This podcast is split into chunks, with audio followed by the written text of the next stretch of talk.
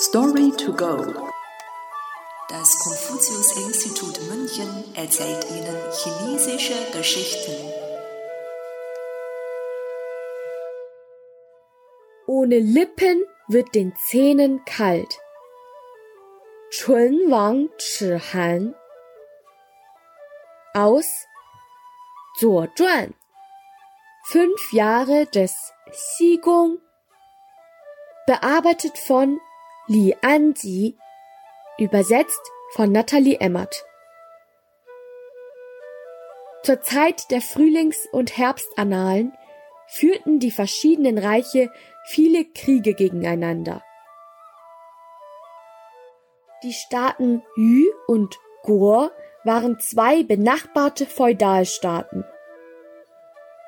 So kam es, dass der Staat Jin eines Tages einen Feldzug gegen den Staat Guo plante, wofür dessen Truppen jedoch erst durch die Gebiete des Yu-Staats marschieren mussten. Also bat der Staat Jin den Staat Yu um eine Genehmigung zur Durchquerung. Gong Zhiqi, ein Minister des Staates Yu, riet seinem Herrscher davon ab. Der Staat Guo ist von großer Bedeutung für uns. Er ist wie eine Sicherheitsbarriere. Sollte der Staat Jin den Staat Guo erfolgreich erobern, wird der Staat Yu sicherlich auch zugrunde gehen. Eine alte Redensart besagt, wenn du keine Lippen mehr hast, werden deine Zähne mit Sicherheit frieren. Das beschreibt in etwa die Beziehung zwischen unserem Staat Yu und dem Guo-Reich. Wir sind voneinander abhängig.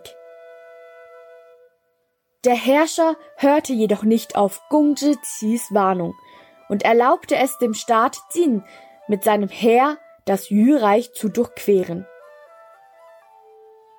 Tatsächlich besiegte der Staat Jin bald den Staat Guo die siegreichen Truppen griffen jedoch auf dem Rückweg auch den Staat Yu an und vernichteten diesen. Später wurde das Sprichwort ohne Lippen wird den Zähnen kalt als Metapher für Beziehungen verwendet, in denen beide Parteien voneinander abhängig sind und der eine für den anderen unentbehrlich ist.